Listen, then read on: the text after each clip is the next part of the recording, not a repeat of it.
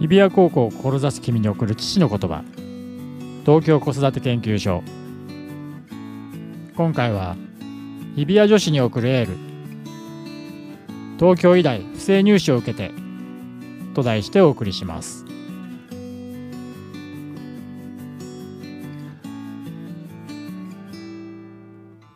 平成の終わりに発覚した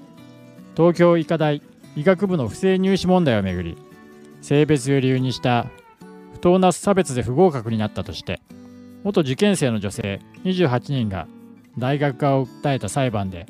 東京地裁は9月9日大学側に賠償を命じる判決を言い渡しました。性別のみを理由に差別し公正公平であるべき入試の根幹を揺るがすのは違法との元受験生の主張のように女性の社会進出に対して不寛容な日本社会を前に女子学生の君であれば何度もやりきれない気持ちでいるのかもしれない。特に医学部を本気で目指すような学力上位の女子受験生であれば結婚して子供を持つという妻や母親として生きることと一人の社会人として世の中でどのように自分の能力を生かし輝かせ社会に貢献するのかという2つの価値観の両立について不安を感じるのかもしれない。そのような中で私自身は日比谷高校を目指すような女子生徒に対しては正直これからの社会の担い手として大いに期待しているのです。今回は受験勉強に前向きに頑張る女子学生の君に向け世間の雑音に戸惑うことなく第一志望に向かって集中して勉強することができるよう応援の意味を込めてこの内容をお届けしたいと思います。不寛容な時代の寛容たる女神。現在医療業界では女性医師の就業状況について否定的に捉える意見がまだまだ多いように感じる中で翻って一般企業に勤める者から見れば女性であることがこれからの社会において優位性を持つのは疑いのない事実ではないかとも思う。東京大学が女子学生に限って下宿代の援助を行ったり企業が女性に対して優先的に管理職のポストを割り当てるような動きまである意味逆説的な女性差別ではないかと感じるような女性の社会進出の推進に対する社会的な圧力が強まっている。このことは日本社会全体が女性の社会進出を歓迎しているという前向きな意識の表れであるのかあるいは女性を馬鹿にするのもいい加減にしろというような何らかの消極的な理由。例えば政府であれば労働者の確保という課題を解決するための手段であったり大学や企業であれば消費者やステークホルダーから多様性の高い集団であると評価されるための手段であるなど集団の利益を実現するための方法論の一つとして行っているのかは定かではないがとにかく理由はどうであれ女性が社会で活躍するための法整備や環境整備は今後ますます充実していくことは疑いのない事実であろう。そしてそんな時代背景にあって日比谷女子であることは一人の企業人から見ると非常に価値のあることではないかと感じてしまう。なぜそうなのかといって日比谷女子ほど女性であることへの不寛容で理不尽な世間の状況に対して嘆くことも諦めることもなく周囲の状況を冷静に受け止めそして淡々と軽やかに。しかも寛容な態度で対処できる人々はいないのではないかと感じてしまうからだ。つまりそう時代が求める人材というわけだ。日比谷女子であること。もっとも日比谷女子という言葉はある種の比喩的な表現であって実際には高校受験から進学校に通う女子生徒全体を含むと捉えるのが妥当な言葉ではあるのだけれどそれにしても日比谷女子である。日比谷女子の最大の特徴は何といっても思考力が高い女子集団にもかかわらずその大部分が公立中学を経験していることであろう。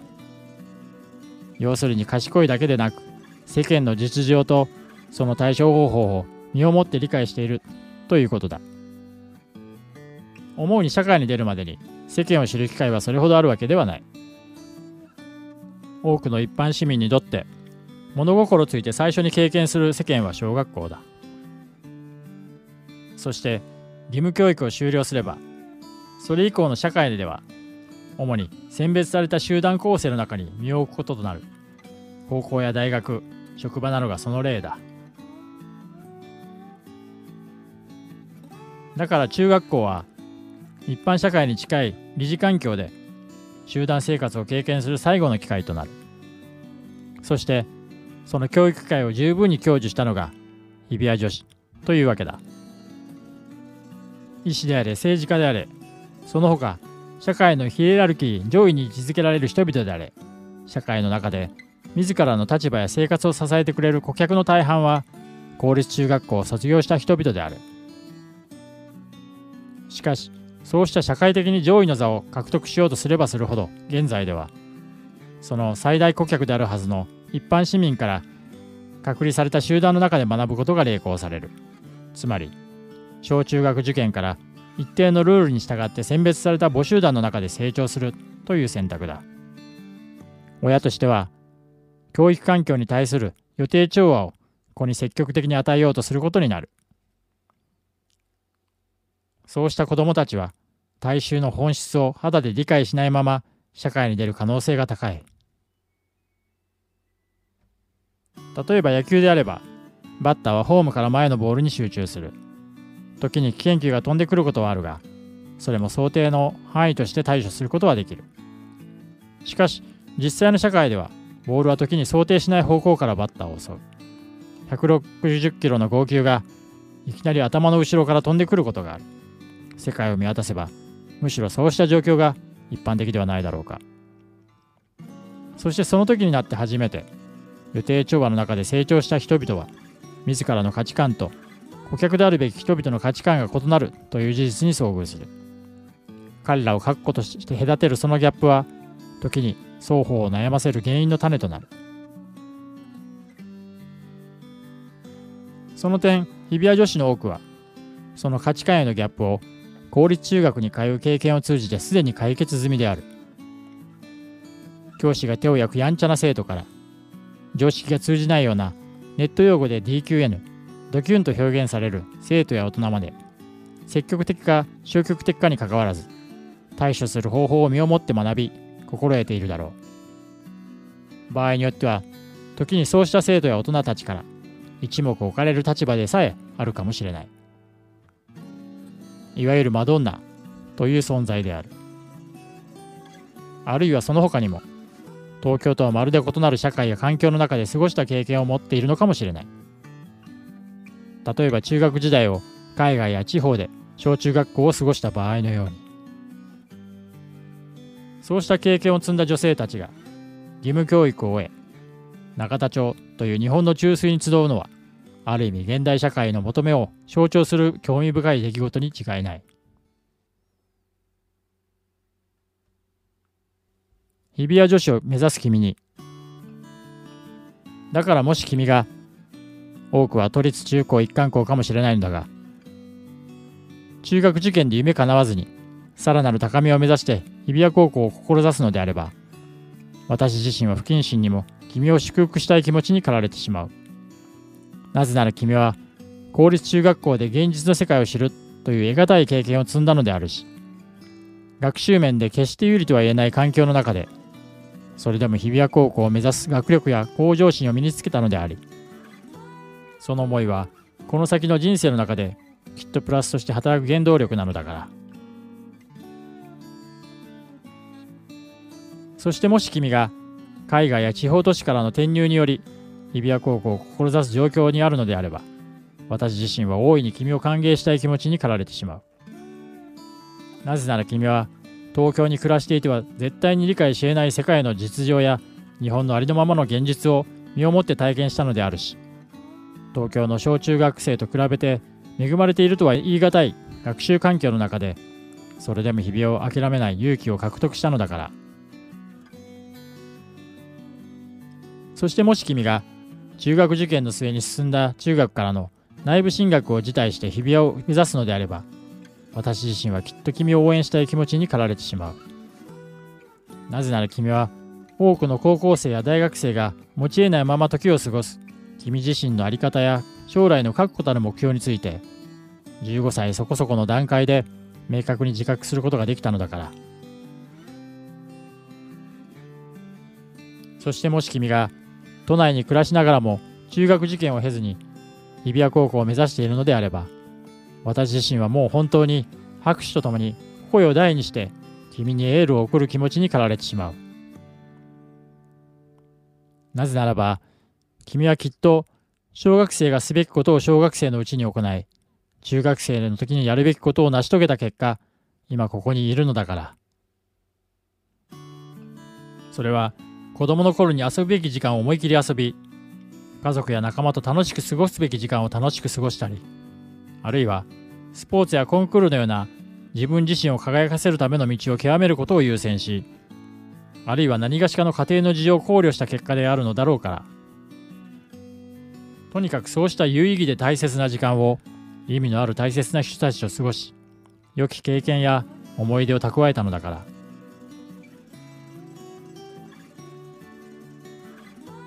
そしてもし君が今まで述べた以外の理由のために現在日比谷高校を目指して努力しているのであれば私自身はやはり君に心からの祝福を送りたい気持ちに駆られてしまう。なぜならそれは君以外の誰も経験したことのない貴重な体験を胸に自らの人生を切り開くために一歩前に足を踏み出したことに違いないのだから。高校受験に臨む君はきっと君が最も輝くための道を歩もうとしている。そしてそんな君が君らしく輝くために清涼の丘は春夏秋冬その風景を変えながら一年間首を長くして君を待っているのだから。保護者としてはそんな君をどうして心から応援せずにいられるだろうか。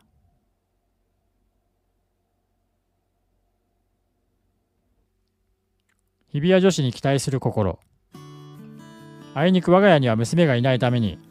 実際の娘親の親心を計り知ることは難しいけれどでももし私が女子生徒の父親であればやっぱり私立中学に通わせたいと強く思うかもしれない。公立中学であれば娘を脅かす理解不能な生徒や大人たちが多数在籍している可能性を否定できないからだ。もちろん実際には私立であってもそうした避けて通るべき生徒や保護者は存在するし必ずしも期待したような教育環境でないことも多々あると思うけれどやっぱり娘の心身の健やかな成長を阻害する要因を可能な限り排除することに対して父親としては手をこまねいて見ているということに耐え難い苦痛を感じるんじゃないかと想像してしまう。だからこそ理由はどうであれ結果としてその険しい道を選択した君は不寛容な世の中に対する理不尽さを身をもって理解しつつもそれでもその中にあって明るい笑顔と希望を持って来るべき未来に向かって力強く進むことができるのだろう。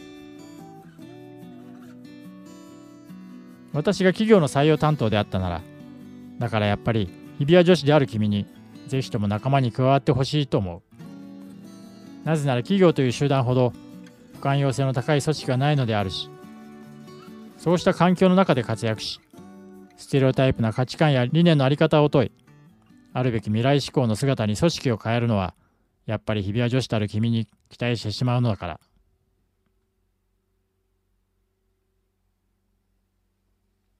時代を切り開く先輩書士。閉塞した社会の価値観を打ち破るイノベーターという観点から見た場合、個人的には一人の日比谷 OG を忘れるわけにはいかない。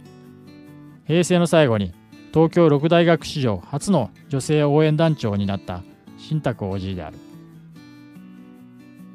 明治大学応援団第96代団長である彼女は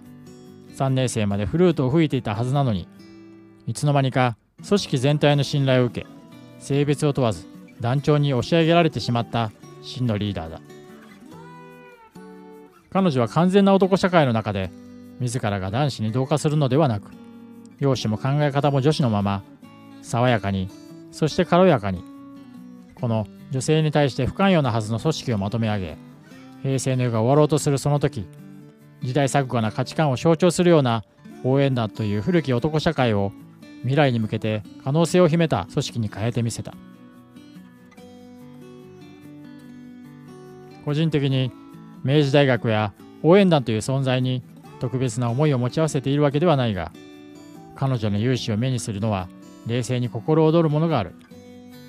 その高らかとしたエールは変わるべき日本社会全体への応援歌ではないだろうか。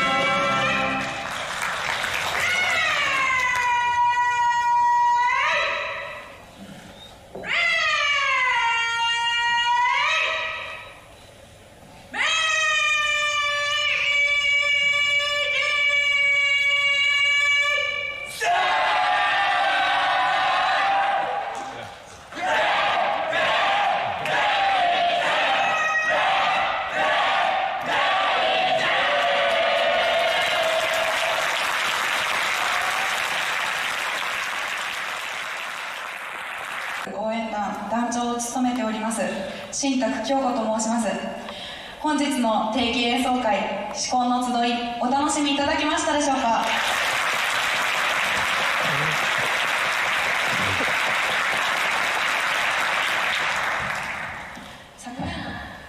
私は1年間この応援団の団長を務めさせていただいたんですけれども、まあ、前任の細谷をはじめ歴代の団長のようにしっかりとした団長ではなかった。というふうに自分でも自負しております。ありがとうございます。あの私がこうやって皆様の前でご挨拶させていただけるっていうのも全ては支えてくれた先輩方またこの4年間一緒にやってきて一緒に切磋琢磨してくれた同期こんな頼りない先輩にもついてくれた一生懸命な後輩たちそして私たちに常にいつもいつも温かいお言葉をかけてくださる皆様。その支えがあったから私私は1年間この団長という役職をやってくることができましたしこの定期演奏会至婚の集いを無事に終えることができました。本日は平日にもかかわらずこのようなたくさんのお客様に来ていただいてもう本日開演した時から本当に私どもは恵まれた団体であるなというふうに改めて思ったのと同時に今後もこの愛される応援団をずっとずっと後輩たちが続けていってくれたらいいなというふうに思っています。体育会のみんなこの応援団1年間この代を支えてくださったお客様たち。また応援団員を支えてくださったご家族の方々。この会の開催にあたりご尽力くださった皆様の全ての方々への感謝を込めてあと少しだけ私たちのステージ一緒に盛り上がっていただいてもよろしいでしょうか。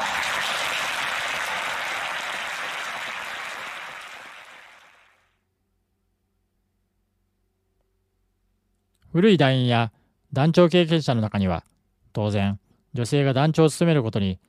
断固たる態度で抵抗を示した者も多いだろう。YouTube で公開されている彼女のメッセージには周囲からの極度の重圧の中でその役割を果たしきった者が得た静かな勇気と強い意志そして流れるような言葉の構成と語り口に心震えるものがある。その言葉は特定の組織に所属する者へのメッセージというのではなく閉塞的な日本社会で生きる女性全体へのエールに違いない。私自身は君の勉強の手を止めてまで何かを語るべきものではないが代わりにしばし彼女の言葉に耳を傾けてはいかがだろうか。受験で疲れた君の心にきっと勇気を与えてくれるに違いない。そして日比谷推薦女子という存在。世の中には大学合格実績を競うような偏差値主義的な価値観を持つ人々が数多く存在するように感じることがある。そうした人々にとってどうやら疎ましい存在が推薦入学者特に推薦女子の存在であるようだ。そうした考えの根底にあるのが推薦入学者は学力が相対的に低いという固定観念だと思うのだがでもさてどうだろう。推薦でなければ合格し得ないという受験生が一定数含まれるのは確かなようには思うが忌み嫌うような差が本当にあるのだろうか。というよりも学力云々というよりも個人的には日比谷推薦女子にはむしろ大いに期待してしまうのだ。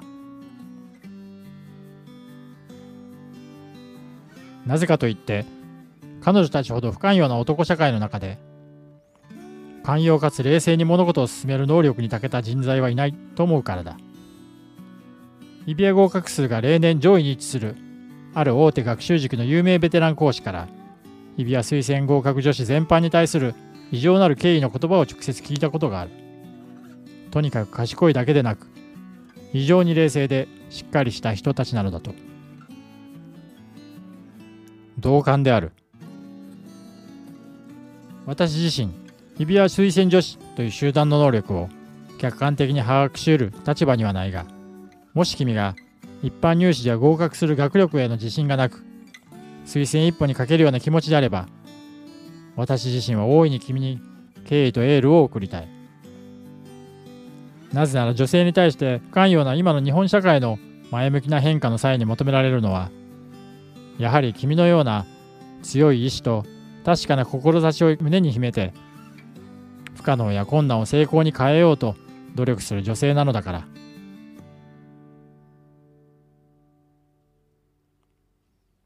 日比谷女子と数学がある。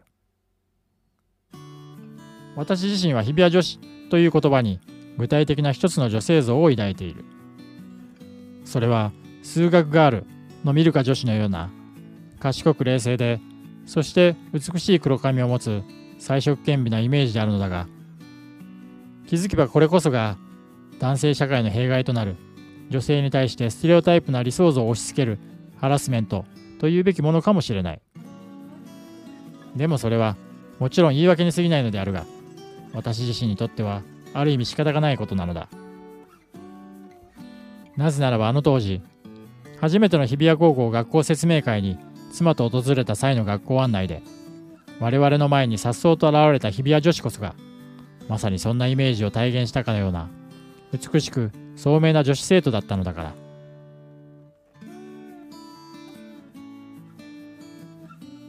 そしてこれこそがまた男の甘えというハラスメントの最たるものなのだがそんな男たちの身勝手な価値観の強要を日比谷女子である君はふんと鼻で笑って流してくれるに違いないと思ってしまうのだから。女子学生に不都合で寛容なそんな社会の現実を寛容な心で優しく静かに変えていく力を持った君に男であり父親である一人の社会人として心密かにエールを送ります。ではまた次回。お会いしましょう。